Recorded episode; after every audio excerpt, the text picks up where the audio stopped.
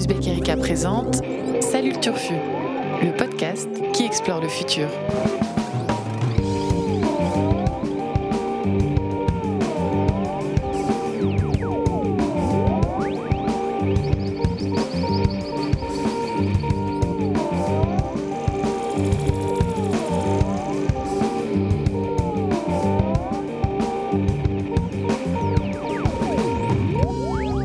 Salut à toutes, salut à tous et surtout salut le Turfu. Aujourd'hui, une édition spéciale de votre podcast qui explore le futur. Édition spéciale puisque ça y est, roulement de tambour, le nouveau numéro du magazine Uzbek Erika vient de sortir et comme ça n'arrive qu'une seule fois tous les trois mois, vous savez ce qu'il vous reste à faire ce week-end, courir jusqu'à votre kiosque préféré ou dans le relais de la gare la plus proche de chez vous pour découvrir ce qu'on vous a concocté ce trimestre. Pour vous donner envie d'y aller, on va un peu spoiler aujourd'hui, pas trop non plus. On va plutôt teaser que spoiler en vous présentant donc notre dossier central de ce nouveau numéro consacré à ceux qu'on nomme parfois pudiquement nos aînés ou les seniors, à savoir les vieux. 2050, place aux vieux, point d'exclamation, c'est le titre qu'on a choisi de mettre en couverture au-dessus d'une illustration qui nous montre une ribambelle de vieux qui n'ont pas l'air si vieux que ça, avec une mamie enceinte qui caresse son ventre, une grand-mère qui fait des haltères et aussi un faux vieux à casquette en train de se transfuser du sang de jeunes. Alors pourquoi euh, les vieux Pourquoi parler des vieux qui est quand même a priori le sujet le moins sexy euh, du monde? Euh, D'abord parce que c'est une vieille obsession pour Uzbek Erika. On en avait parlé dans notre tout premier numéro du magazine il y a fort longtemps, en juin 2010. On parlait d'immortalité et on parlait évidemment de vieillissement dans ce, dans ce numéro. On avait aussi lancé quelques mois plus tard une collection de livres avec nos amis des éditions 10-18. Ça s'appelait Le Monde expliqué aux vieux. Et c'est des petits ouvrages de rattrapage sur des sujets comme euh, Facebook ou comme Lady Gaga, avec comme baseline, on est tous le vieux de quelqu'un. Donc on, a toujours beaucoup parlé des vieux. On en a aussi parlé à longueur euh, d'articles ces derniers mois. On avait fait notamment une utopie sur euh, la fin de vie connectée. Bref, il était temps de s'attaquer à ça un peu plus frontalement, aussi parce que l'actualité littéraire et intellectuelle sur la question des vieux est assez riche. Il y a eu l'essai très médiatisé du philosophe Pascal Bruckner, Une brève éternité, euh, dans lequel il dénonce le jeunisme et prône le droit à changer d'âge. On a aussi L'erreur de Faust, un livre euh, intéressant euh, coécrit par trois économistes, dont Jean-Hervé Lorenzi, qui nous parle de la société du vieillissement qui nous attend là, demain et pas après-demain. Donc tout ça, on l'a lu, on l'a digéré et ça nous a donné plein d'idées de sujets. Aussi parce que les chiffres sont là et sont on va dire préoccupant, on va être gentil. Euh, on, va, on va avoir 2,1 milliards d'humains qui auront plus de 60 ans en 2050. Alors 2,1 milliards, a priori, c'est pas énorme parce qu'on nous dit ouais, on sera 9 milliards, sauf qu'il y aura 2 milliards seulement de 10-24 ans. Donc plus de très vieux que de très jeunes. Autre chiffre un peu, euh, un peu waouh. 270 000, 270 000 c'est l'estimation du nombre de centenaires en France en 2070. Donc là, on est très loin dans le futur, ok. Mais 270 000 centenaires par rapport à 21 000 centenaires en 2016. Donc euh, on peut parler d'explosion euh, du nombre de centenaires à venir. Et puis un dernier chiffre un peu, un peu waouh, c'est 4 millions, et c'est le nombre de Français euh, de plus de 60 ans qui ne seront plus autonomes en 2050. Donc qui seront dépendants avec plus de 60% de, de gens euh, pas autonomes pardon, par rapport euh, au niveau de 2015. C'est un sujet euh, qui est au cœur de l'actu et de, du débat sur la réforme des retraites aussi. On va en parler, mais de manière hyper sexy, vous allez voir. Et euh, toutes ces questions-là, on les a abordées dans ce dossier qui est chapitré avec plein de questions. Donc, faut-il se résoudre à remettre les vieux au travail? Euh, Faut-il euh, limiter l'influence politique des seniors? Faut-il arrêter de parler de d'anti-âge, ce terme qu'on voit à la une de tous les, magazines presse féminine, mais aussi masculine. Et puis, est-ce qu'on aura encore une vie sexuelle après 70, 80, 90 ans, si on est, voire 100, si on est tous centenaires. Bref, comment éviter euh, le spectre du péril vieux? Voilà ce qu'on a exploré dans ce nouveau numéro avec évidemment la rédaction Jusbeck Erika et une, euh, quelques pigistes de choix qui sont pas autour de la table mais que, que je salue. Euh, je vais d'abord saluer la rédaction Jusbeck Erika. Je vais commencer par Lila Megrawa. Salut, Salut Blaise. Salut. Annabelle Laurent. Salut Annabelle. Salut. Vincent Louquez. Salut Vincent. Salut Blaizou. Et Roman Munier, évidemment, à la fois derrière la console, derrière le micro, dans les pages d'Uzbek Erika.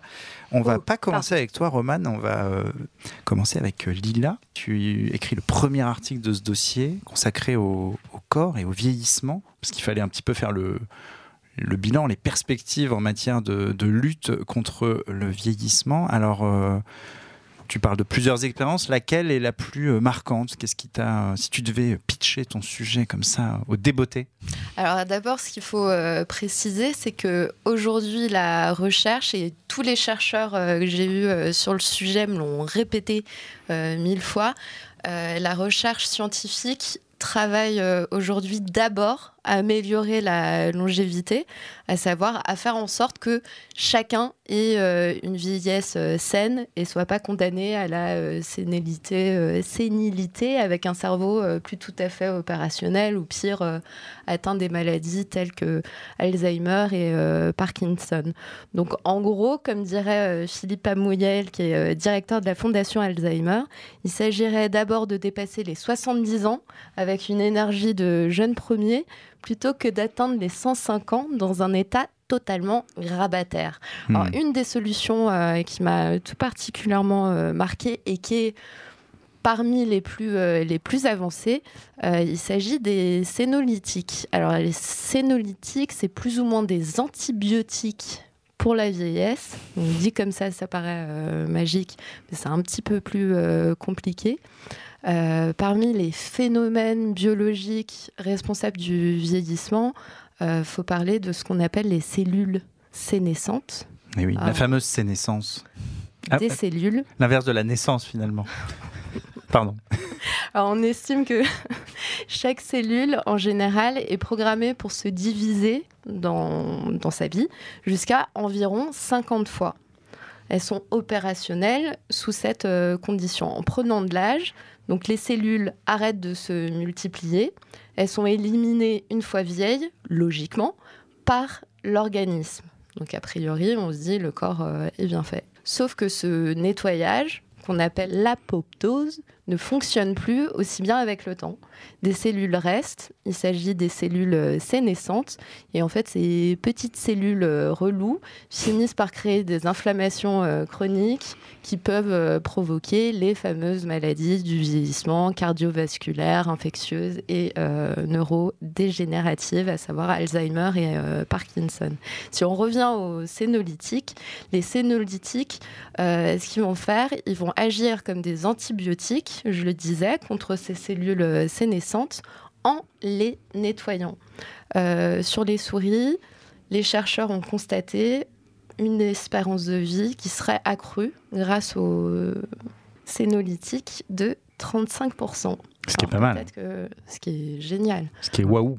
Ça nous fait un petit Peut-être 30 ans de plus avant de que, que demain, Mieux que vieillir plutôt que plus vieillir. au petit-déj, on pourrait prendre euh, des œufs, du pain, un jus d'orange et, euh, Et un petit séno. Bah ouais, Séno du matin. Une petite gélule Bah ouais. bleue ou une petite gélule verte de séno. ça pourrait être pas mal. Bon, super. Les sénolytiques et plein d'autres choses aussi. Tu nous parles de, de GPS dans le cerveau. Tu nous parles aussi des, des zones bleues euh, où, où- où vivent les, un nombre record de centenaires, notamment en Sardaigne et au Japon. Tout ça, c'est à retrouver dans ce, dans ce premier article. Et donc, euh, si on vit plus longtemps, il va falloir s'occuper Et- aussi et peut-être retravailler. On pose euh, cette question euh, dans, dans un autre article que, que tu as écrit, Vincent, sur le, faut-il remettre les vieux au travail? C'est le, le titre un peu, euh, un peu chauffe, un peu provoque qu'on a, qu'on a laissé. On est en pleine réforme des retraites et toi, donc, tu as regardé tout l'inverse, Plutôt les autres scénarios, et tu en as identifié trois, je Ouais. crois. Bah, L'idée, c'était de se dire qu'en fait, c'était un petit peu, c'était pas très sexy de toujours constater que l'homme vieillissait et qu'on reculait l'âge de la retraite au fur et à mesure, Hmm. qu'il y a peut-être des idées un petit peu plus euh, enthousiasmantes à mettre en place. Donc, effectivement, trois scénarios qu'on a retenus pour cet article. Euh, pour les lister euh, rapidement, le premier, c'était de l'idée, c'était d'abolir la distinction entre travail et retraite, c'est de dire que finalement, les deux conditions de retraité et de travailleur allaient peut-être se mêler avec le temps. Euh, pourquoi? Il y a deux, deux grandes euh, raisons. La première, c'est que cette oisiveté aujourd'hui que- qu'on a quand on arrive à l'âge de la retraite est très nocive. Mm. Euh, elle est liée, plein d'études montrent que cette oisiveté est liée à ce que tu décris d'ailleurs, euh, Lila, c'est-à-dire que le- la dégénérescence cognitive et beaucoup de maladies sont liées à cette, euh, à cette oisiveté. Euh, ce que Pascal Bruckner, que tu Mm. citais en intro, décrit avec des termes incroyables. Il parle de euh, la fabrique du vieillissement qu'elle est censée soulager. La, la retraite fabrique le vieillissement qu'elle est censée soulager. Hmm. Et il parle de- du cauchemar du désœuvrement obligatoire. Donc c'est- pas une vision de la retraite très positive. Euh, et donc voilà, d'autres études montrent qu'en fait, euh, comparativement, deux populations du même âge, euh, certaines qui sont retraitées, d'autres qui sont encore au travail à 65 ans, ceux qui sont encore au travail sont en meilleure forme. Donc euh, tout ça montre que euh, on pourrait aller vers euh, ce que d'autres chercheurs, j'avais trouvé une étude récente de la chaire française Transition démographique et transition économique, qui parle d'activité socialisée, le concept d'activité socialisée qui corrèle empiriquement au bien-être des seniors, c'est-à-dire que développer, avoir des programmes nationaux publics pour développer l'éducation et la formation des seniors, et les permettre de garder une sociabilité et, un rôle actif dans la société, permet de, moins euh, avoir cette dégradation des conditions de vie et donc de, de conserver une forme de participation à l'activité économique. Donc d'un côté, on a cette espèce de, de, de programme, de, gens qui poussent à un programme euh, euh, national public qui, qui permettent de garder les seniors en activité. Euh, et de l'autre, il y a un autre type d'argument qui est de dire que finalement, déjà, les seniors sont aujourd'hui indispensables à l'activité économique, Hmm. euh, puisque les seniors sont les premiers bénévoles. La, France est un pays plein de bénévoles euh, Absolument. du- du monde associatif. Et le monde bénévole, c'est 1 à 2% du PIB, ce qui est quand même pas négligeable. Euh, et il y a même d'autres économistes. Alors j'avais noté Nicolas Moreau et Elena Stancanelli, deux économistes qui ont publié une tribune dans le Monde là en juillet, qui eux parlaient carrément de 8% du PIB. Et là on parle pas des, euh, des bénévoles, on parle juste des retraités.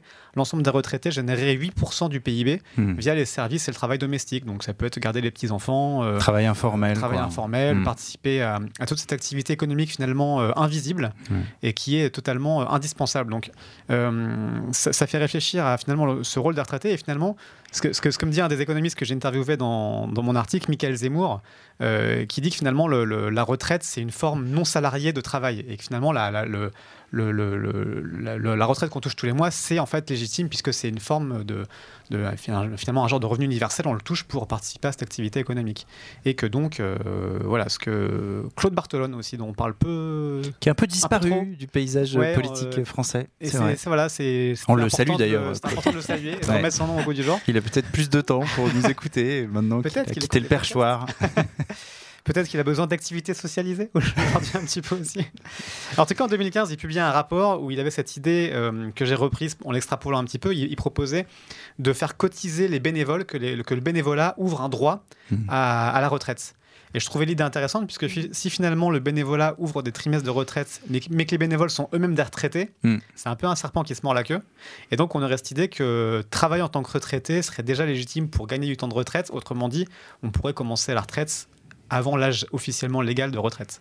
Euh, c'est un peu ce genre d'idée que j'ai j'ai travaillé pour, pour montrer que voilà, la frontière 60 ans, 62 ans, 55 ans entre retraite et travail pouvait être totalement euh, euh, bouleversifiée, pour reprendre le mot des inconnus, euh, pour, euh, pour, euh, voilà, pour dire que finalement le- la- l'activité économique est à la fois soutenue par les salariés et par la retraité et que donc finalement les deux statuts pouvaient totalement se, se compléter, se mélanger.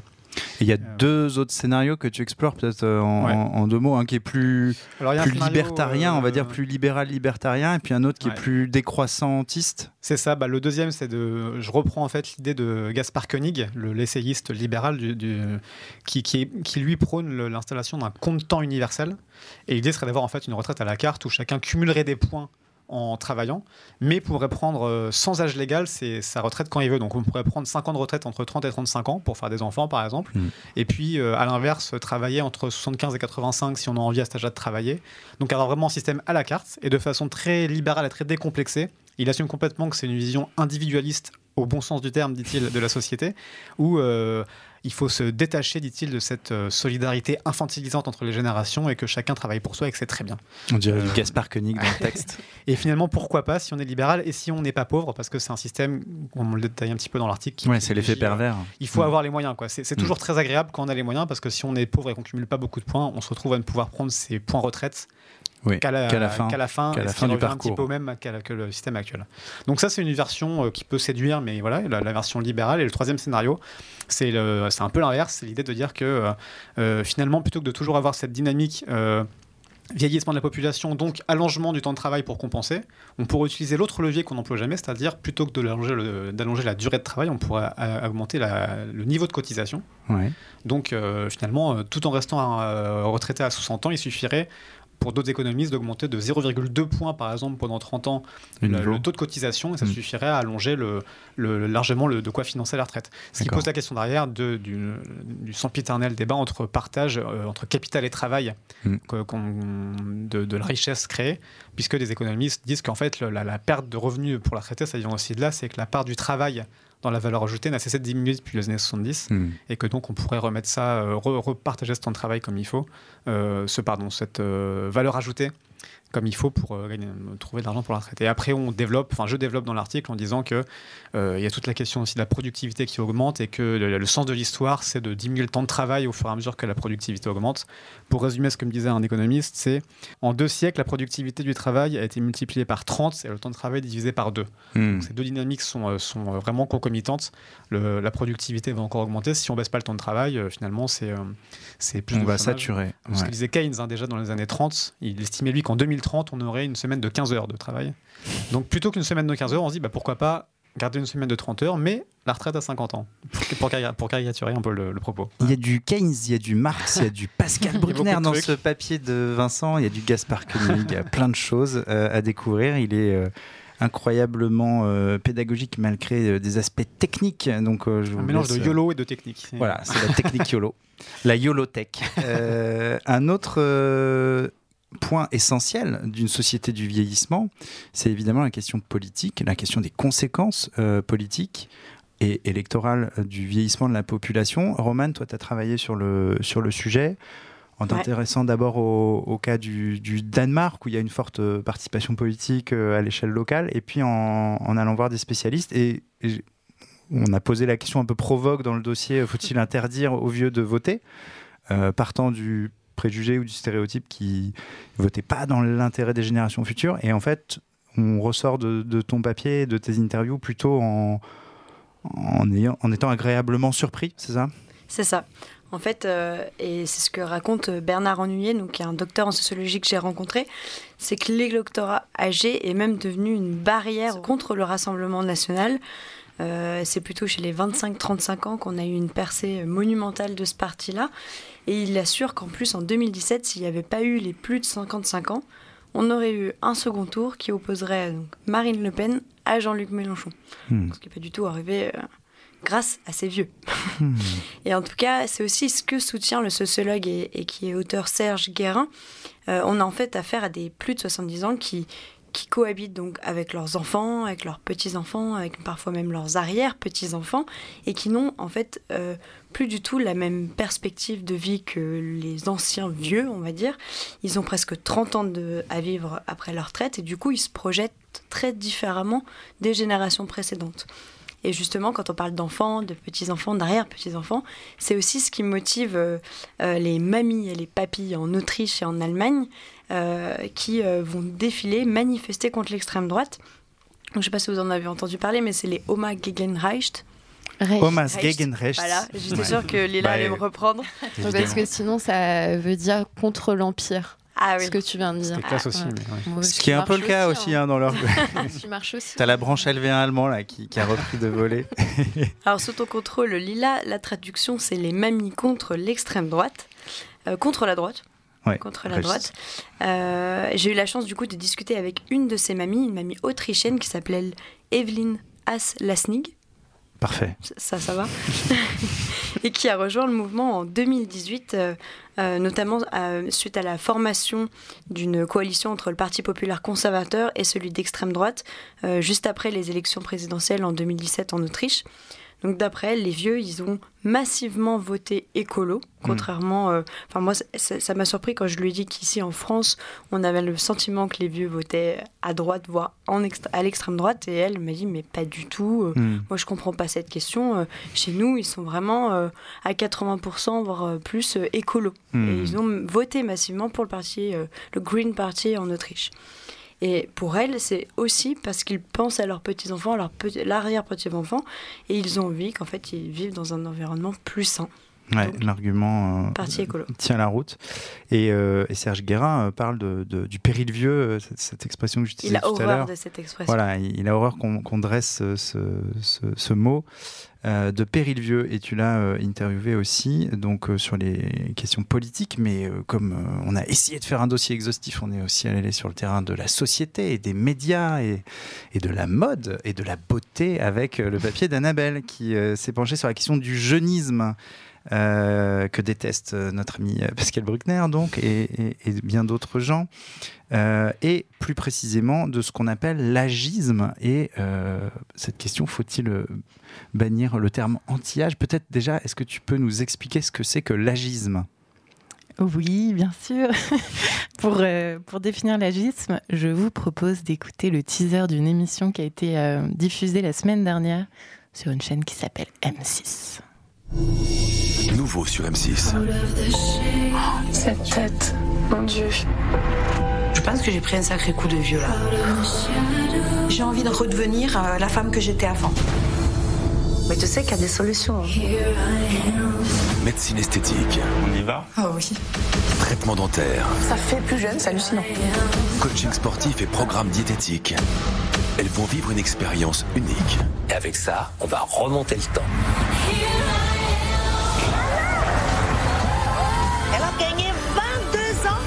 C'est notre femme. Objectif 10 ans de moins. Désormais, tout le monde peut rajeunir. Ce soir à 21h05 sur M6. Alors là, je suis désolé, on a rigolé tout le long du son, on n'a pas pu se retenir, donc voilà, je vais pas faire semblant que- qu'on a écouté sagement. Ouais, Euh, comment Ça expliquer cool, hein ça Ouais. Donc, qui s'est passé euh, ouais, Est-ce que c'est- que tu as du coup le secret à nous, à nous partager pour, euh, pour, pour euh, redevenir celle qu'on elle était a gagné 22 ans. Euh, non, mais c'est assez incroyable cette émission. Alors que je n'ai pas vu, mais je crois que le teaser me suffit. Mais c'est Christina Cordula qui propose à trois femmes de suivre pendant trois semaines un protocole de rajeunissement. Et vous l'avez entendu, médecine esthétique, comme si c'était Oui. euh, complètement normal. La fameuse médecine Oui. esthétique. Donc c'est pas que euh, que du coaching sportif, alimentaire ou euh, relooking, etc. Ouais. C'est vraiment un petit coup de botox, allez hop, on y va. Donc euh, fort heureusement, euh, l'émission a eu de très faibles audiences et Ah. a été très mal reçue Ah, en fait. Donc preuve que finalement ça pas passe. si mal. Ouais, voilà, ça passe quand même pas très très bien. Apologie de la chirurgie esthétique, bon en arrière, etc. Les critiques ont été ont, ont- ont plu. au diapason de, de- ouais. du générique. Mais pour nous, ça tombait à pic puisque bon, on avait déjà bouclé le mag, mais c'est donc le parfait exemple d'une émission euh, agiste. Euh, c'est quoi l'agisme? Hmm. Tu parlais tout à l'heure du Qu'est-ce que c'est pour vous jeunisme. l'agisme, Annabelle? Alors, c'est un peu compliqué parce que le jeunisme, c'est à la fois utilisé pour euh, décrire la discrimination envers les jeunes et le culte de la jeunesse. Zappons ce mot et retenons celui d'agisme. Et l'agisme, ça qualifie toutes les formes de discrimination, ségrégation et mépris fondés sur l'âge. Donc ça, c'est une définition retenue par l'Observatoire de l'agisme. Euh, et en fait, donc, ça veut dire que ça concerne autant les jeunes que les vieux, mais évidemment, euh, nous, ce qui nous intéresse là, c'est donc les vieux. Euh, c'est un terme qui est américain, qui a été proposé en 1969 par un gérontologue qui s'appelle Robert Butler et qui est beaucoup plus utilisé euh, là-bas en Amérique, puisque quand Madonna, qui est sans cesse attaquée sur son âge Hmm. et sur tout ce qu'elle fait alors qu'elle a passé l'âge, par exemple poser seins nus dans un magazine ou autre, en fait, juste exister, mais on estime à chaque fois qu'elle a passé l'âge, mais elle, elle va réagir en disant Je me retrouve à combattre l'agisme parce qu'on me punit d'avoir 60 ans. Donc, Hmm. elle, euh, elle utilise le terme. Euh, pourquoi on a voulu parler de, de ce sujet Euh, Comme tu l'as expliqué, en 2050, les plus de 60 ans vont représenter 30% de la population, donc ce Mm. serait pas mal qu'on ait évolué sur ce sujet et qu'on cesse de voir le vieillissement comme forcément euh, quelque chose à combattre. Euh, en France, donc, il y a un observatoire de l'agisme qui a été créé en 2008. Le président, c'est Jérôme Pellissier. Il raconte que à, à l'époque, à la création de l'observatoire, la discrimination était absolument pas un sujet, même pour Feu la Halde, qui est aujourd'hui euh, devenu, euh, enfin, qui a été absorbé par le défenseur des droits. Et aujourd'hui, euh, ils reconnaissent que c'est une discrimination qui est très importante. On sait même que l'âge est l'une des deux principaux motifs avec le sexe invoqués de discrimination liée au travail. D'accord. Donc il y a un énorme sujet euh, d'agisme au travail, mais moi je me suis concentrée sur une petite question parce que le sujet est trop large, avec cette histoire de faut-il bannir le terme anti-âge, Mm. puisque c'est une proposition qui a été faite euh, par le magazine Allure, qui est un magazine de beauté américain euh, en 2017. Et ils ont dit arrêtons d'utiliser ce terme et arrêtons de soutenir via ce terme l'idée que le vieillissement est forcément euh, une condition euh, contre laquelle il faut lutter. Et puis un an plus tard, la Royal Society for Public Health, qui est une euh, organisation publique de santé en Angleterre, a appelé les marques à faire euh, de même, à suivre l'exemple d'Allure et à se concentrer sur les aspects positifs du vieillissement en disant être anti-âge, c'est aussi insensé qu'être anti-vie. Hmm. Euh, Est-ce que le vieillissement, c'est la vie Bon, alors après, euh, bon courage pour euh, bannir ce terme de l'espace public puisqu'on le retrouve absolument partout. Il y a Ouais. même un magazine qui s'appelle Anti-Âge et je vous invite à faire cette recherche sur Google parce que c'est vraiment splendide ce qui sort. Euh, Google, recherche image avec toutes les couvertures du magazine anti-âge. Mais, mais pour ça, il va falloir s'opposer à l'industrie des cosmétiques qui pèse 25 milliards de chiffre d'affaires en France, qui représente 25% de part de marché mondial. Donc ça va pas être une, une mince affaire. Et euh, évidemment, donc je vais pas m'attarder là-dessus, mais euh, le sujet de l'agisme concerne en premier lieu les femmes. C'est Suzanne Zontag qui, en 1972, parlait du deux poids, deux mesures du vieillissement. Et elle explique qu'il y a deux modèles masculins qui coexistent, le jeune homme et l'homme mûr, mais Mm. pour la femme, il y a un seul modèle féminin, c'est celui de la jeune femme. Mm. La femme mûre, ça n'existe pas. À aucun moment, on s'est jugé euh, positivement. Euh, voilà, donc euh, il y a beaucoup de, de réflexions qui sont en train d'émerger seulement. Aux États-Unis, elles existent dans le champ des sciences sociales depuis 20-30 ans. Et euh, en France seulement, on commence à en parler, y compris donc dans une perspective féministe avec des, des figures très importantes comme euh, Benoît de Groux et Thérèse Claire qui ont, Mm. qui ont parlé de leur vieillissement dans une perspective euh, féministe. féministe. Mais les hommes ne sont pas épargnés. Il y a aussi une campagne euh, de décathlon récemment qui a, qui a hérissé euh, les, les vieux hommes. Ouais. Euh, donc voilà, le, le sujet concerne tout le monde. Et on parle de, de ce sujet-là évidemment dans nos pages. On parle aussi d'un un peu de, géopolitique. On est un peu sorti euh, dans ce dossier de, du cas français. Là, tu parlais d'un sujet très anglo-saxon. Euh, on est aussi allé en Corée du Sud, euh, où notre journaliste Pablo Maillet est allé à Séoul, dans un quartier où vivent beaucoup de vieux coréens. Et pourquoi la Corée? Euh, dans ce dossier Tout simplement parce que c'est un pays qui ne fait quasiment plus d'enfants, le plus faible taux de, fécondité des pays de l'OCDE, je crois que c'est 0,8 euh, enfants par femme. euh, qui vieillit donc à très grande vitesse avec des vieux qui vivent en grande situation d'isolement et de précarité. Et donc, comment un, pays se prépare à, devenir une société officiellement super âgée, c'est leur terme Et est-ce qu'on peut échapper à son destin de, pays super âgé? Euh, c'est ce que Pablo a essayé de- d'explorer euh, dans ce reportage à retrouver dans le dossier. Deux autres euh, rendez-vous euh, intéressants aussi dans ce dossier. Euh, décidément, il y a beaucoup de choses dans ce dossier, j'ai l'impression. Oui.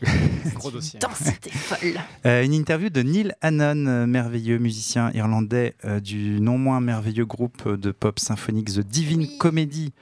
Euh, Neil Hannon, donc un artiste obsédé par la nostalgie et le passage du temps, qui en parle dans toutes ses chansons. Et là, il nous parle de, de plein de choses intéressantes, notamment de, de sa grand-mère et est-ce qu'il ressemble de plus en plus à sa grand-mère. Question qui l'obsède, mais aussi de son fantasme de vivre à l'époque édouardienne, Euh, donc carrément en 1910, avant, avant les guerres mondiales. Très très vieux là. Euh, vous Ouais. découvrirez pourquoi. Ouais, là, on est carrément dans la niche de la niche là.